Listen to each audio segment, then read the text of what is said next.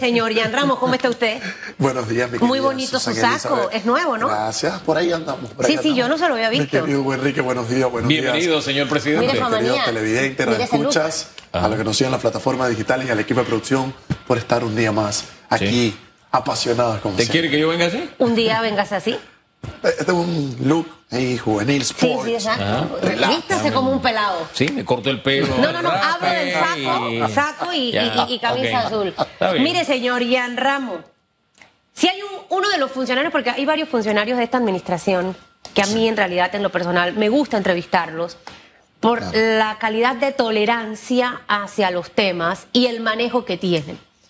Y la capacidad de poder llevarse las críticas constructivas y, ver cómo, cómo pueden aportar. Uno de ellos es el viceministro de Trabajo que pienso que se merece otra posición porque ese pelado trabaja. Y, y tú le puedes decir las cosas negativas, malas, y su actitud siempre es buena. ¿Y esto por qué lo digo? Porque venimos a hablar de un tema de turismo. Venimos a haber escuchado al presidente de CAPAC hablando de las 100.000 casas que están todavía en inventario, en stock, como digo yo, sin vender. Eh, él habló de un proyecto fabuloso, ojalá que ese proyecto pueda fluir. Entonces, lo importante que es porque, yo no sé, Hugo, si tú coincides conmigo, porque Roger Tejada ha estado con nosotros varias oportunidades y les hemos dado varias sugerencias y hoy escuchándolo, siento que parte de lo que le hemos dicho lo ha venido a traer. Y, y- y no solamente eso, las sugerencias que se le hacen, recuerdo una muy especial que él después llamó para decirnos, la llevé. Porque de eso se trata, de escuchar. Todos queremos que al país le vaya bien. Si al gobierno le va bien, al país le va bien. El tema es colaborar todos, empujar en la misma dirección.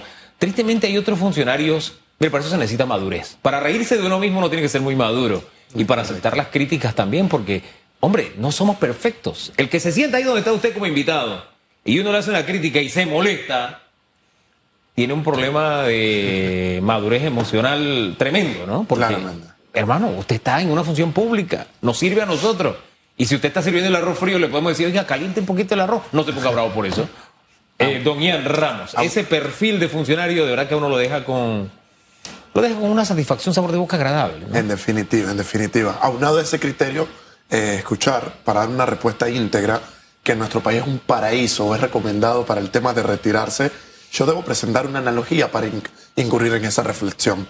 Mi querida Susan Elizabeth y mi querido Hugo Enrique, hubo un escritor que pasó una vida muy complicada, pasó una vida muy dura, llena de enfermedades, lleno de golpes, de desprecio, sus familiares no lo querían, vivió como cinco, seis, siete rupturas eh, matrimoniales, vivió una vida solo y todos sus escritos, cuando él estaba al borde de su muerte, él le dice a su amigo, óyeme, hazme un favorcito, porfa.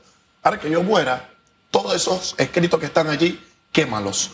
Porque yo no creo en mí, esos escritos no sirven, esos libros son unas porquerías. Ese escritor se llamó, se llamó Franz Kafka.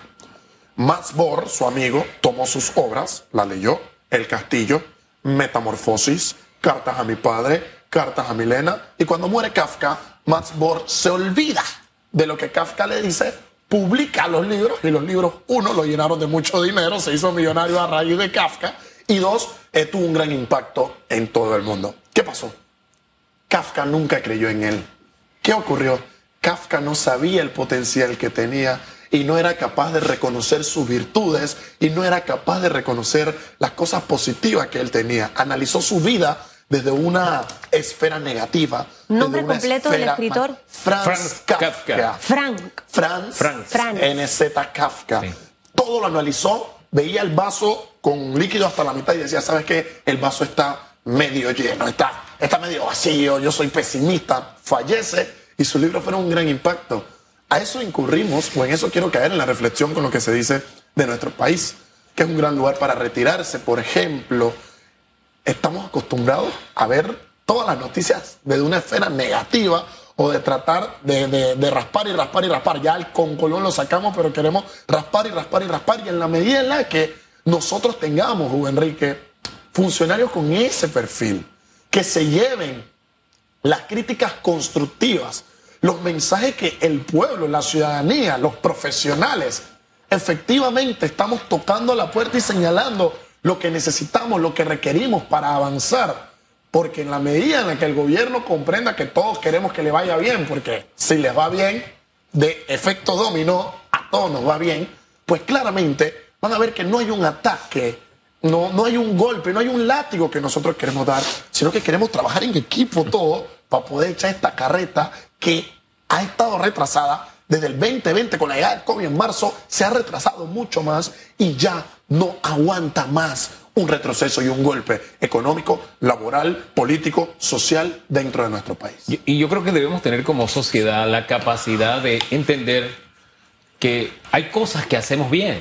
Que puede que nosotros veamos el patio y digamos, por ahí, ese patio no tiene nada. Viene alguien y dice, hey, ese patio está lindo. Ah, hay un árbol. Allí yo puedo, sí, ahí hay un árbol y ¿sabe qué? Yo voy a pagarte por sentarme en las, bajo la sombra de ese árbol. Y tú dirás, pero simplemente es un palo de mango, pues. Entonces, ese hombre que viene y va a pagarse, va a pagar por sentarse debajo de tu palo de mango, va a convertirse en un motor de la, de la economía que te termina beneficiando a ti.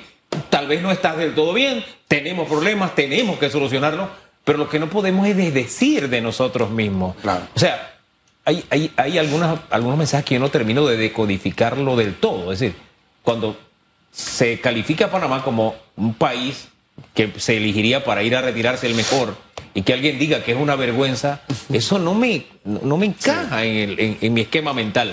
Qué bueno que venga, que venga ese jubilado y que vengan otros más, porque ese jubilado precisamente va a traernos no solamente esa riqueza cultural de la que hablaba hace un rato, va a invertir, es una inversión, va a consumir, va a mejorar su vida y va a mejorar su entorno como ciudadano panameño. No sé, por lo menos yo lo veo de esa manera. Sí, en definitiva. Y, y a priori eh, comprendemos el, el, el clamor o el sentir de algunos que digan, mira, es que estamos pasando por un gran problema en la caja del Seguro Social.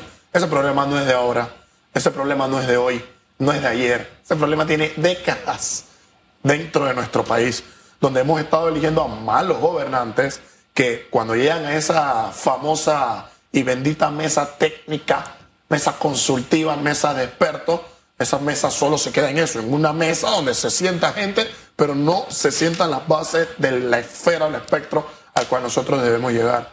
Eh, que se diga que tenemos problemas, claro que tenemos problemas. Cada quien en su dimensión, cada quien ante su esfera, cada quien ante efectivamente su nivel. Pero escuchar noticias de este calibre, a mí en lo personal me gusta, porque esa persona que puede venir a Panamá a retirarse producto de que se le haya recomendado Panamá como un gran paraíso, es una persona que viene a gastar, que viene a invertir, que va a requerir servicios, va a necesitar ir a hoteles, va a ir a la playa, va a necesitar servicios legales, servicios contables, va a tener que declarar, va a tener que salir, va a activar todo el mercado. Entonces, en esa perspectiva es la que nosotros debemos de pensar, lo que se aporta, no, no lo que se paga. Ahora, el reto es que Panamá sea también atractivo Para para, que los jubilados de Panamá mismos. tengan una- un mejor nivel de vida. Esa es otra cosa. Y el gobierno actual tiene la oportunidad dorada de no hacer lo que hicieron los dos últimos gobiernos de Poncio Pilato. chifiar el tema. Hay que enfrentarlo porque la situación es grave. Es. Y tampoco chifiarlo de la ventanilla única. O sea, yo me quedo con varios pendientes viejos. Lo mencionó el presidente de CAPAC. Y tenemos este gran proyecto que ya va a arrancar en marzo y que mi corazón está emocionado porque sé que va a ayudar a muchos, que es del empleo solidario. Reglamentación. Tenemos un mes para que arranque en el mes de marzo, que le llegue a las empresas en realidad que lo necesitan y que beneficie a panameños que salgan de ese status quo de los 120 y que regresen a trabajar, porque cuando usted se acostumbra a una cosa, qué problema salir de, de- de- ese estado, ¿no? En definitiva, lo venía diciendo Heródoto en la antigua Grecia, la costumbre es el rey absoluto. Eh, Por ahí hay una canción que a ustedes, las féminas, les encanta, eh, creo que es de Rocío Durcal, que dice que no cabe duda que es verdad que la costumbre es más fuerte que el amor. Pero en ese sentido, eh, en ocasiones, en la vida, tener una gran idea no es suficiente para tener un resultado positivo. En ocasiones en la vida, tener un gran talento no es suficiente para tener un resultado positivo. En ocasiones en la vida, tener una gran capacidad de organización o de responsabilidad no es suficiente. Uno en la vida debe tener un poquito de talento, un poquito de organización, un poquito de responsabilidad y unir todos los factores para poder tener un resultado. Entonces, si a priori eh, hay una iniciativa muy buena con esto del trabajo solidario, esperemos que la idea sea comprendida de la mejor manera, sea reglamentada para que se pueda aplicar de la mejor manera y, esto es importante, que se le dé el seguimiento adecuado y debido para que efectivamente su aplicación, su impacto tenga aquello que se pretende. Cuando uno crea una idea, una iniciativa, un proyecto, hay una motivación en el derecho. Cuando se crea una ley se le llama la let's motive. ¿Qué cosa motiva esa ley? ¿Cuál es la motivación que hay detrás de esa propuesta que pretende convertirse en política o llámesele política pública para impactar en el país? Bueno, lo que debemos hacer es no solo ver cómo se va a impactar, no solo ver cómo se va a reglamentar, sino que una vez puesta en práctica, que el objetivo, que la finalidad se siga buscando, se siga estudiando y se siga persiguiendo. Y se supervise. Eso es vital. Tiene que darse la supervisión y rendición de cuentas de manera constante. Todo ese estilo que tiene el sector privado, hay que poco a poco inyectarlo en el sector público. así es. Cuando comprendamos que efectivamente el sector privado de nuestro país no es enemigo del sector público, cuando comprendamos que es el sector privado el que inyecta el capital, el capital para que el servicio público pueda funcionar, es cuando vamos a poder avanzar. Hay que dejar de lado eh, recelos, luchas ideológicas innecesarias, eh, posiciones momentáneas, posiciones de pensamiento unipersonal, y hay que ir pensando en cómo las decisiones gubernamentales como las decisiones en la empresa privada y como las acciones del panameño que estamos teniendo día con día, esa manera en la que nos levantamos, cómo nos levantamos, cómo enfrentamos los problemas, cómo efectivamente respondemos a las inquietudes, a los perjuicios, a las cuestiones que nos están ocurriendo, cuando nosotros sepamos cómo enfrentar esos problemas y cómo unir las necesidades que tienen algunos con las oportunidades que tienen otros para poder dar un resultado positivo que a todos nos beneficie, es allí donde nosotros, mi querida Susana Elizabeth, vamos a empezar a dar poquito a poquito ese paso que más nos acerque a una felicidad. Bueno, no, no tanto a esa tristeza, por ejemplo, de ese penal que no fue penal ayer, pero esa felicidad que efectivamente nosotros requerimos y tenemos como país. Panamá es un país feliz, mire, eh, a veces uno hasta en medio de la situación complicada, uno es feliz. Entonces, eh, aprendamos esas cosas, ¿no? No sé, es parte de la vida, todo tiene un momento, nada es eterno. Eh, como los amores eternos, ya que a usted le gusta el karaoke. A mí me encanta Rocío Durcal y me canta Isabel Pantoja. Ya la veremos, Ya la veremos Por supuesto, porque yo soy un artista. Claro sí. Y canto bien para que sepa, yo, porque sé que viene con su intriga. No he dicho nada. Boris me dice, tú, tú debiste estar en otros escenarios. De verdad que tengo una diosa en mi casa. Ese es el superhéroe. Usted sabe que en el Salón de la Justicia todo están el que me conoce dice exactamente lo mismo. Lo que pasa es que usted como no lo reconoce, después Son las 8.59 y nos vamos. Señor presidente, gracias. Que le vaya bien. vivimos los seres humanos. Tengan una linda Éxito para ¿eh? usted en su vida, por gracias, favor. totales. Mañana, primero Dios, estamos juntos. Otra vez de aquí entonces nos regalamos el mejor jueves de nuestra vida. Mañana esto trae, esto trae veneno de hormiga. Sonría. Para que se le quite el pica pica.